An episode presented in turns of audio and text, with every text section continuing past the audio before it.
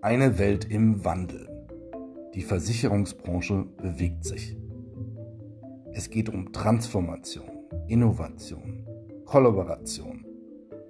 Wir fragen Menschen in der Versicherungsbranche, was sie in ihren Jobs tun, was sie bewegt und was sie bewirken. In diesem Podcast geht es um euch.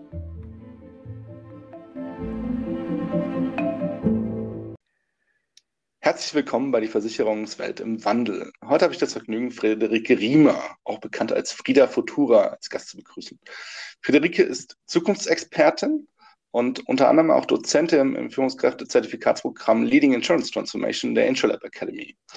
Liebe Friederike, könntest du uns bitte mal einen kompakten kleinen Einblick in deinen Job geben, bevor wir das Thema so richtig anschneiden? Ja, hallo Philipp, danke für die Einladung. Ich bin ja Zukunftsforscherin, weil ich Zukunftsforschung studiert habe an der FU Berlin. Und ja, als Zukunftsforscherin kann man ganz unterschiedliche Sachen machen. Man kann für Organisationen arbeiten im Bereich Foresight und versuchen, die Trends vorherzusehen und die Unternehmen zu briefen. Man kann an der Universität forschen dazu. Man kann im Städtebau tätig sein und ähm, mit, mit BürgerInnen zum Beispiel zusammenarbeiten. Und ich habe mich aber für eine Nische entschieden, wo ich ähm, ja, Zukunft versuche zu gestalten äh, mit Menschen gemeinsam und wo es darum geht, äh, sein Zukunftsmindset wirklich zu schulen.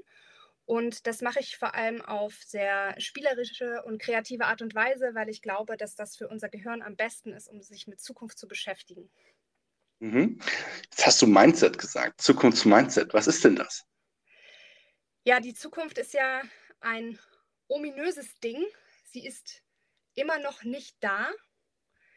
Und trotzdem müssen und wollen wir uns über sie Gedanken machen, weil wir einfach wissen wollen und neugierig sind als Menschen, was denn dort auf uns zukommt. Das heißt, äh, wir haben die Herausforderung, dass wir nie genau wissen, was kommt und uns trotzdem vorbereiten müssen. Und ein gutes Zukunftsmindset, und ich spreche da auch gerne vom Zukunftsmuskel, der kann genau dieses Spannungsfeld eben gut aushalten. Das bedeutet ganz konkret, dass ich mir erstmal Gedanken darüber mache, äh, was sind eigentlich meine Werte, was sind wichtige Dinge für mich auch als Organisation, auch als Privatperson und ähm, wie kann ich denn versuchen, das mehr in die Welt zu bringen und mich dafür einzusetzen. Und trotzdem muss ich ganz genauso wissen, dass die Zukunft sehr ungewiss ist und immer etwas ganz Unerwartetes auch passieren kann und ich mich dann anpassen muss. Und das geht besonders gut mit einem Zukunftsmindset, was auch heißt, dass ich äh, klare Werte habe, klare Prinzipien, nach denen ich handle, auch wenn ich durch den Sturm navigieren muss. Das ist ein mhm. Zukunftsmindset. Spannend. Äh, warum sollten sich denn insbesondere auch Unternehmen in der Versicherungsbranche mit der Zukunft beschäftigen? Ja, also Versicherung geht ja immer darum, dass, es, dass man Risiko abwägen muss und dass man Risiko ja versichern will und sich dafür schützen will. Und Zukunft bedeutet ja ganz konkret, was können denn für Risiken auf Menschen, auf Organisationen zukommen und wie verändern sich auch diese Risiken. Deswegen ist finde ich Zukunft für die Versicherungsbranche ein absolutes Kernbusiness.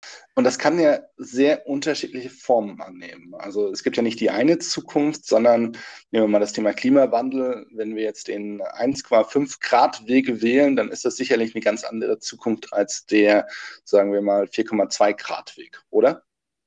Absolut. Du hast quasi gerade äh, den ersten Lehrsatz der Zukunftsforschung äh, super erfasst, nämlich dass es nämlich die Zukunft gar nicht gibt. Wir sprechen in der Zukunftsforschung eigentlich immer nur von Zukünften.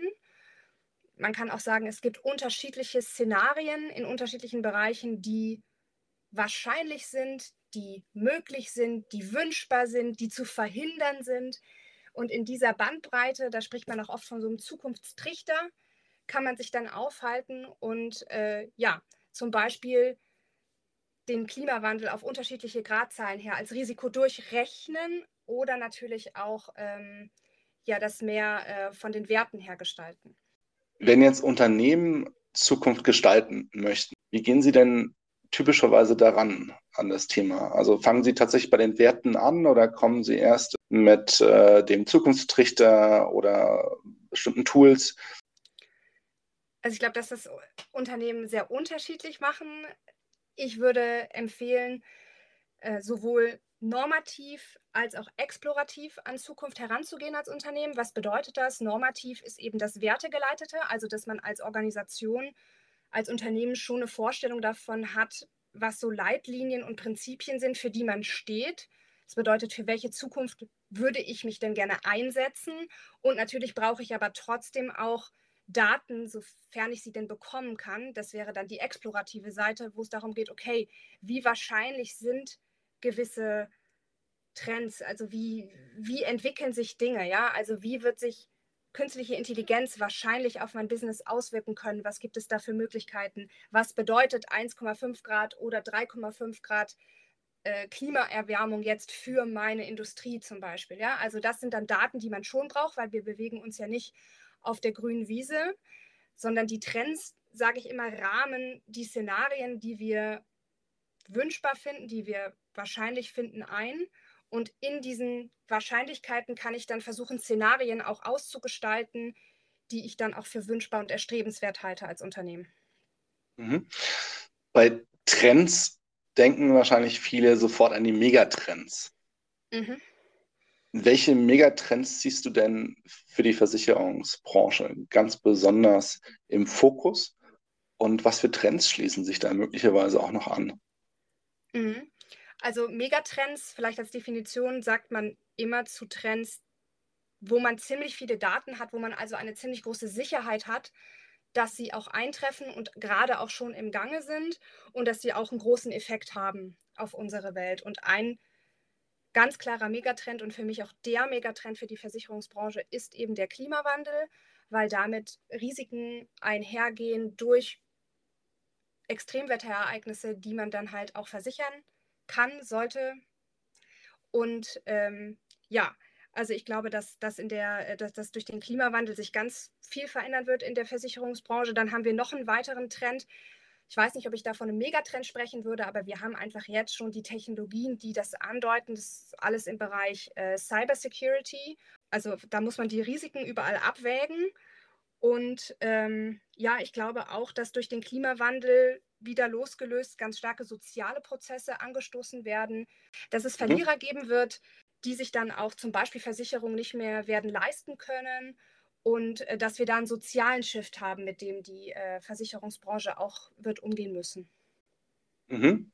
Wie kam es denn dazu, dass du dich auf das Thema Zukunft fokussiert hast? Als ich diesen Studiengang gefunden habe, tatsächlich im Internet, da ist beim Thema Zukunft bei mir dieses Thema aufgeploppt, dass ich das Gefühl hatte, Zukunft ist noch ein Raum, der ist noch nicht. Also ist er gestaltbar und ist ein, mhm.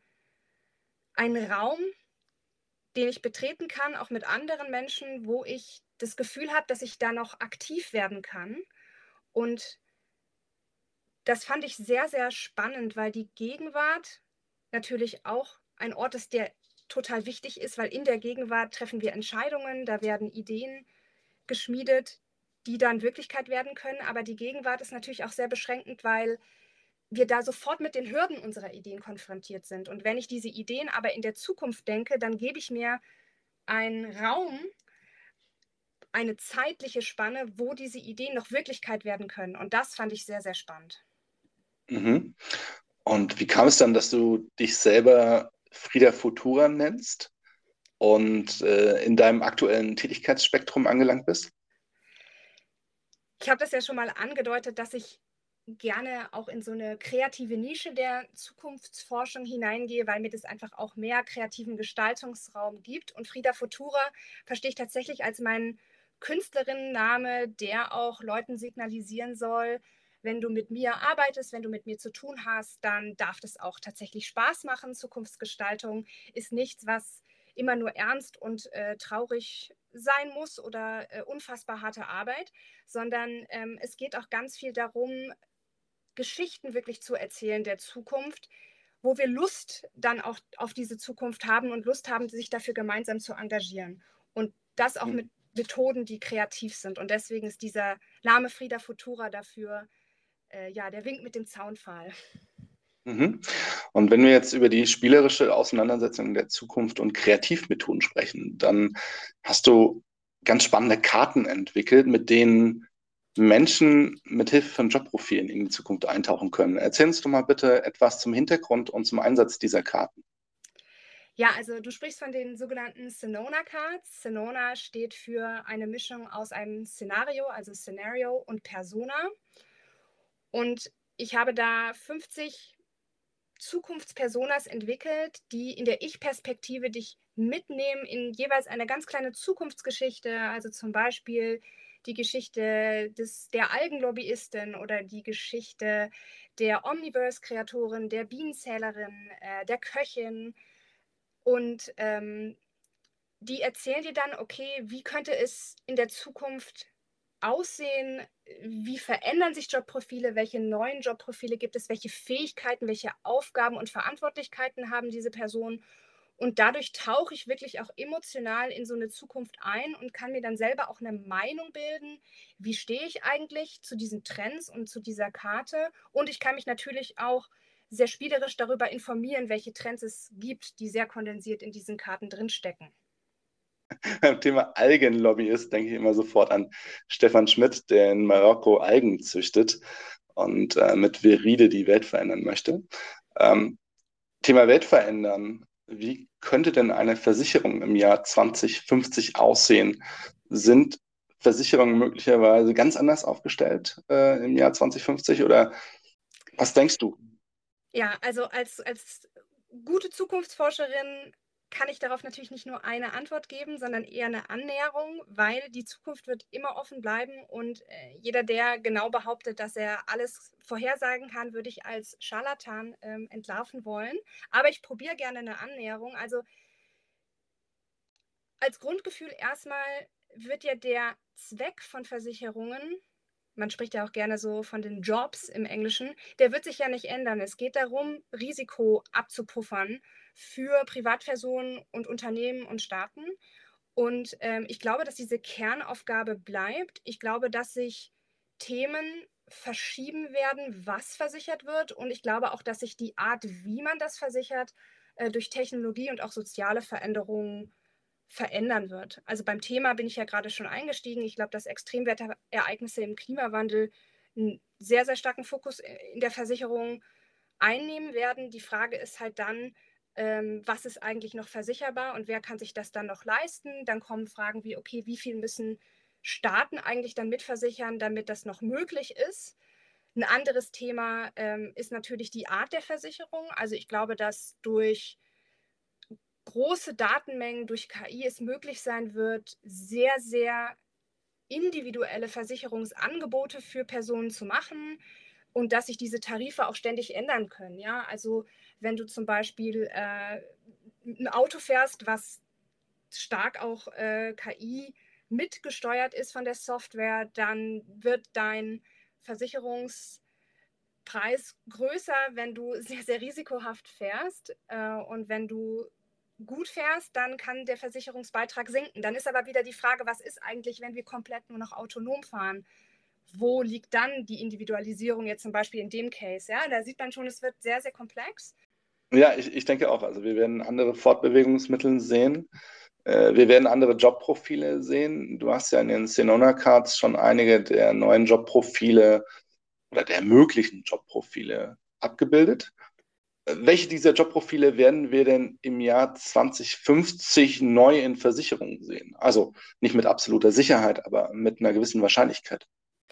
Also ich kann mir auf jeden Fall vorstellen, dass es für verschiedene Themen halt ganz krasse Fachexpertinnen wird geben müssen, damit die überhaupt ähm, das Risiko noch verstehen können. Mhm. Also ne, zum Beispiel im Bereich KI, im Bereich Klima, im Bereich äh, soziale Gerechtigkeit auch. Ähm, also da kann ich mir gut vorstellen, dass da eine Fachexpertise weiterhin sehr wichtig oder noch wichtiger werden wird. Und ähm, ich habe aber in den Zenonaka zum Beispiel auch die, die Rolle der Managerin, mhm. wo es darum geht, wie, wie funktioniert eigentlich Führung oder wie sollte Führung funktionieren auch in Zukunft, wo es auch so um Servant Leadership geht, ums Zuhören um eine agile Form der, der Unternehmensführung. Und ich glaube, auch das wird in Versicherungen unglaublich wichtig werden, um diesen sehr volatilen Risikomarkt, sage ich mal, ähm, gut bedienen zu können und auch sehr schnell reagieren zu können. Und ich glaube halt auch, dass äh, diese Managerin-Rolle äh, ja, wichtig sein wird für die Versicherungsbranche. Mhm. Das ist ja ein Jobprofil, was wir schon kennen.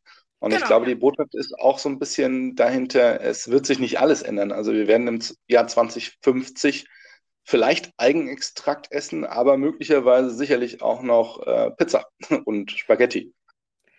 Also das auch, also ich sehe schon, du bist äh, ein äh, begabter Zukunftsforscher in the making, weil du jetzt schon den, den, den zweiten Grundsatz der Zukunftsforschung genannt hast, nämlich, also der erste ist, es gibt nicht eine Zukunft, sondern viele Zukünfte.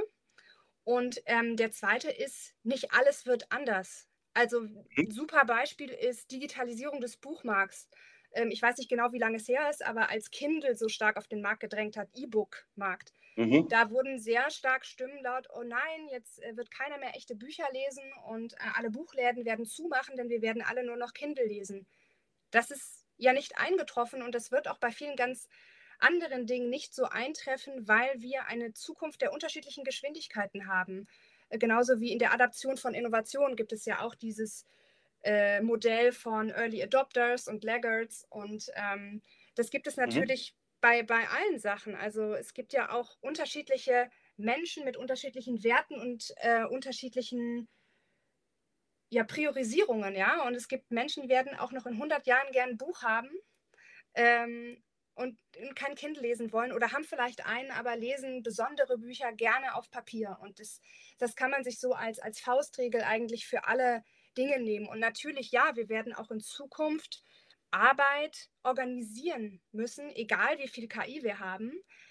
Dieser Job wird sich halt dem hingehend verändern, was, was, was wir dann brauchen an, an Fähigkeit. Ich glaube zum Beispiel, dass Empathie eine ganz große Fähigkeit von Führung sein wird, dass das Stärken von Kreativität bei MitarbeiterInnen und äh, von, von einer Resilienz ähm, ganz stark Managerin-Aufgabe sein wird. Und ja, auch das Zusammenspiel von KI und Mensch organisiert werden muss auf Führungsebene. Und äh, ja, so sieht man dann, dass sich Jobprofile shiften, aber der Bedürfnis nach Führung zum Beispiel oder der Bedürfnis nach Snacks ob es jetzt Algen sind oder Chips, auch der wird sich nicht verändern. Ja? So kann man mhm. auch das immer ganz gut beschreiben. Nenn mir doch trotzdem bitte nochmal so ein Jobprofil, was irgendwie heraussticht. Also da ist meine Lieblingsrolle aus unserem Senona KZ eigentlich die Mondpräsidentin und damit bringe ich ja mhm. auch nochmal so ein Thema, was noch nicht kam, nämlich das Weltall und wie wir eigentlich mit diesem Territorium, was ja niemandem gehört, eigentlich umgehen. Vielleicht auch ein spannender Case für die Versicherungsbranche. Und ja, also wie gehen wir zum Beispiel mit dem Mond um? Wer ähm, darf sich da aufhalten? Wer darf auch ein Business Case mit dem Mond machen? Also da kann man ja von Werbung auf dem Mond, die man irgendwie sichtbar macht, über wie man Ressourcen dort nutzen kann, sich sehr, sehr viele Use Cases und Ideen ausdenken, die es auch teilweise schon gibt. Und ja, dieser Blick aber auch vom Weltall auf unsere Erde als Perspektivwechsel finde ich auch in der Rolle nochmal besonders spannend gar nicht jetzt so wichtig, ob es die Mondpräsidentin jemals geben wird. Aber ich finde diese Rolle eben aus diesem Grund so spannend, dass man unsere Welt mal von einer ganz erst anderen Perspektive her denken kann. Spannend. Ich stelle mir jetzt gerade den Mond im Tesla-Logo vor oder im Drei-Streifen-Logo. Also ja, da ist wieder die Frage, wie wünschbar ist das? Vorstellbar ist halt vieles. Aber das ist halt auch spannend, wenn man das auch vielleicht ein Stück weit ad absurdum oder ins Extrem treibt, weil dann einem erstmal auffällt, okay, wo kriege ich eigentlich irgendwann so ein komisches Gefühl? Ähm, da ist dann wahrscheinlich so eine Grenze der eigenen Werte.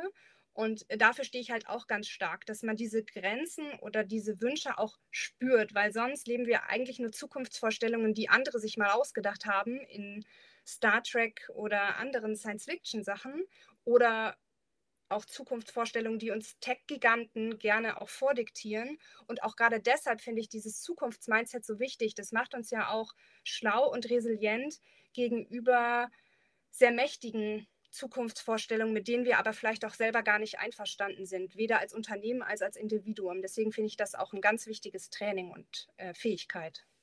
Science Fiction inspiriert ja durchaus. Wo siehst du dich denn persönlich nach Vorbildern, Beispielen oder Inspirationen für Wandel, für Innovationen, für mögliche Zukünfte um? Also schaust du auch Star Trek und, und äh, Science Fiction Filme oder liest du entsprechende Bücher? Ähm, was inspiriert dich dabei? Auf jeden Fall. Also ich gucke auch gerne die neueren äh, Streaming-Dienste äh, und da auch gerne Sci-Fi. Also zum Beispiel The Expense kann ich sehr empfehlen, mein absoluter Liebling, weil das auch nicht nur technisch, sondern auch sozial und politisch unglaublich weit gedacht ist.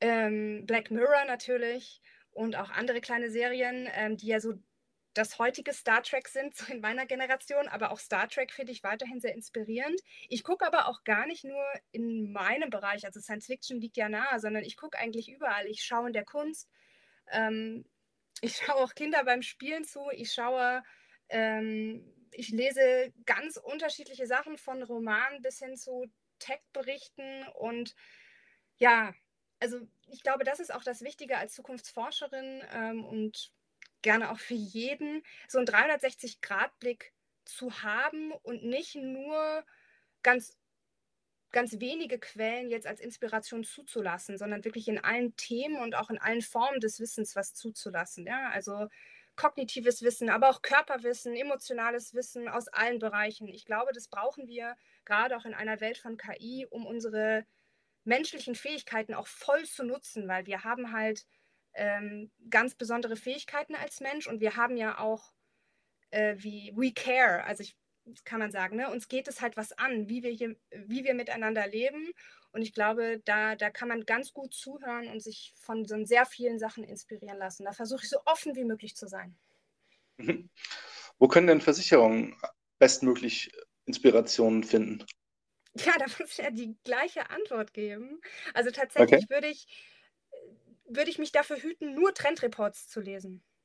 Weil mhm. ich glaube, dass man dann zwar eine gute Datenlage auch zu gewissen Dingen hat, ähm, aber das noch nicht ganz ausreicht. Zumindest nicht nur Trendreports für die Versicherungsbranche, sondern ich würde auch dann versuchen, ein Trendradar sehr viel breiter aufzumachen und mich auch umzugucken, was zum Beispiel Startups machen in ganz anderen Bereichen. Also was sind so die Cutting-Edge- Geschäftsmodelle? Was sind, ja, vor allem ist vielleicht jetzt für so einen typischen Versicherungsmakler, keine Ahnung, weiß ich nicht, aber e, etwas verrückt zu sagen, okay, ich schaue mal, was die Kunstwelt treibt und was Performance Art macht, aber ich glaube, dass genau an diesen Rändern immer das Interessanteste passiert und das heißt vielleicht nicht, dass ich daraus direkt jetzt meinem Chef am nächsten Montag ein neues Geschäftsmodell vorschlagen kann, ähm, aber ich glaube, dass da im Inneren was passiert und arbeitet und dass das offen macht für innovative Ideen, weil die muss man ja auch dann irgendwo herholen.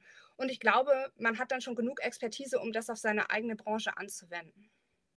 An den Rändern zu schauen, das kenne ich aus dem Design Thinking. Äh, wenn man mit Personas arbeitet, äh, da tendiert man ja schnell mal dazu, die ganz normale Persona zu bauen. Äh, spannende sind allerdings irgendwo die außergewöhnlichen Fälle. Und das, denke ich mal, ist in der Zukunftsforschung ja irgendwie auch so, oder? Ja, absolut. Ich glaube, man muss dieses Bild des Trichters da vielleicht in Augenschein nehmen. Das, also ne, nochmal dieser Trichter mit den unterschiedlichen Zukunftsszenarien, Möglichkeiten, die werden können. Und an den Rändern sind die, die vielleicht nicht so wahnsinnig wahrscheinlich sind, aber wenn sie dann eintreffen, haben sie ähm, eine große Wirkung. Also man redet da zum Beispiel auch von Black Swans, das hat vielleicht der ein oder andere schon mal gehört. Und das kann man natürlich auf eine Persona auch runterbrechen, ja. Also die, die Mondpräsidentin ist sicher eher so ein Black Swan. Äh, die, die kommt vielleicht nicht, aber wenn es Mondpräsidentinnen gibt, dann ist das eine krasse Veränderung, auf die wir uns alle einstellen müssen. Und ich glaube, so ist es interessant. Aber ich kann natürlich auch nicht nur von ähm, Extremen ausgehen, sondern ich finde es auch sehr spannend, sich vorzustellen, was ist denn so eine Alltäglichkeit der Zukunft? Ja, also doch so mhm. den Thomas Müller im Jahr 2050 sich auszudenken. Was hat er für eine Routine? Ähm, wie lebt der? Wie liebt der? Wie, welche Mobilität hat der? Wie sieht so ein normaler Arbeitsalltag aus? Also ich glaube, dass so in diesem Alltäglichen schon auch ganz viel Wissen drin steckt und eine sehr schöne Übung, sich so einen Alltag mal vorzustellen ich glaube, beides ist wichtig. Das Extreme und so das Normalo-Leben, um da auch sich gut aufzustellen als Unternehmen. Ich hatte eingangs schon erwähnt, dass du Dozentin in der Intralab Academy bist. Was können die Teilnehmerinnen dort von und mit dir lernen? Also ich habe ja gerade schon so ein paar Sachen angeschnitten. Das mache ich auf jeden Fall auch in dem Kurs, äh, dass ich Methoden der Zukunftsforschung und auch so Grundsätze der Zukunftsforschung vorstelle und es auch mit Übungen verknüpfe, dass man sich das vorstellen kann. Und dann nehme ich die Leute in der Academy auf jeden Fall auch mit in die Zukunft der Versicherungswelt und finde es super, ihre Expertise dann zu nutzen, damit sie nämlich, wenn ich sie einmal in diese Zukunftswelt hineingesetzt habe, wie in so einem Computerspiel, dass sie dann nur losrennen mit ihren Fähigkeiten, mit dem Wissen, was sie haben und das aber anwenden und verknüpfen eben mit Zukunftstrends und schauen, okay, was ergeben sich dann für Geschäftsmodelle, für Möglichkeiten oder auch für Threads zum Beispiel. Und ähm, ich weiß auch, dass beim letzten Mal da wahnsinnig spannende ja, äh, Zukunftsbilder, Szenarien bei rausgekommen sind, die die Leute, glaube ich, auch motiviert haben, das mitzunehmen. Und für mich, ich habe dann auch ganz viel gelernt ähm, über die Versicherungswelt und wie sie dann in der Zukunft aussehen könnte. Mhm. In dem Kurs äh, Leading Insurance Transformation hast du ja Führungskräfte. Wie können denn Führungskräfte dafür sorgen, dass die Mitarbeiterinnen und Mitarbeiter Zukunftsoptimismus erhalten und damit eben auch eine positive Haltung zu Veränderungen entwickeln? Ja, also ich glaube, was man da auf jeden Fall verstehen muss, ist, dass Menschen schon auch Ängste haben vor der Zukunft. Zum Beispiel auch die Angst haben, dass sie ersetzt werden in ihrem Job, zum Beispiel durch KI. Und ich glaube, das ist eine Angst, die man auch als Führungskraft ernst nehmen sollte und diese dystopischen Gedanken, diese ernstlichen Gedanken eben erstmal auch downzuladen. Ne? Also ich glaube, als Führungskraft ist es schwierig, wenn man sagt, jetzt lass uns doch mal hier ein ganz positives Bild entwerfen und diesen Ängsten gar keinen Raum geben. Ich glaube, dann werden die so aufpoppen an anderen Stellen. Aber wenn man das aushält, dass die Ängste erstmal da sein müssen und dann aber stärker zu arbeiten an, ich nenne das gerne Geschichten des Gelingens. Ja, also wie können wir denn es sportlich nehmen, im Sparing zum Beispiel mit KI und gemeinsam da ein positives Zukunftsbild für unser Unternehmen, für unser Team auch als, als Nordstern zu erarbeiten, wo wir dann auch alle mitnehmen können, motiviert. Und ich glaube, wenn man das als Führungskraft hinbekommt, ja, also diese Diskrepanz auch auszuhalten. Also einerseits Unsicherheit und Ängste und auf der anderen Seite aber trotzdem mutig gestalten und schon so tun, als hätte man diese ja, positive Zukunft schon erreicht und jeden Tag dann motiviert daran arbeiten und die Leute mitnehmen. Hast du denn zum Abschluss als Branchenexterne noch einen Karrieretipp für unsere Hörerinnen? Also bezogen auf die zukünftige Entwicklung der Versicherungsbranche, in welchem Bereich starten denn die Top-Karrieren der Zukunft? Ähm, na, also ich glaube, es gibt schon die Klassiker, die, die gerade wichtig sind, äh, nämlich sich also mit KI auf jeden Fall auszukennen. Also ich sag mal, selbst wenn ich jetzt gerade Angst davor hat, habe, dann ist das noch mehr Grund, fähig darin zu werden. Ähm, und ich weiß gar nicht, ob äh, jetzt Programmiererinnen irgendwie die große Zukunft haben, aber auf jeden Fall das Verständnis von KI in jedem Bereich und wie ich mhm. dadurch selber meine Fähigkeiten am besten optimieren kann, das finde ich gerade eine ganz wichtige Aufgabe. Ansonsten sehe ich auch ganz viele ja zutiefst menschliche Qualitäten, die man unbedingt entwickeln muss, ja.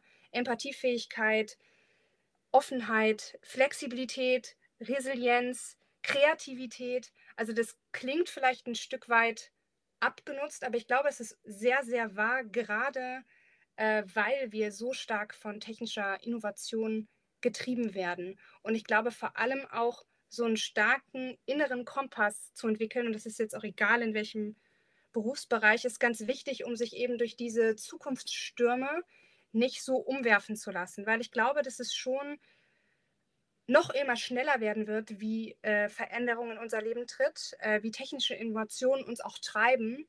Und da ist es wichtig, auch so einen Mittelpunkt zu finden, um dann überhaupt noch entscheiden zu können, was möchte ich eigentlich machen und in Ruhe dann die nächsten Schritte zu entscheiden.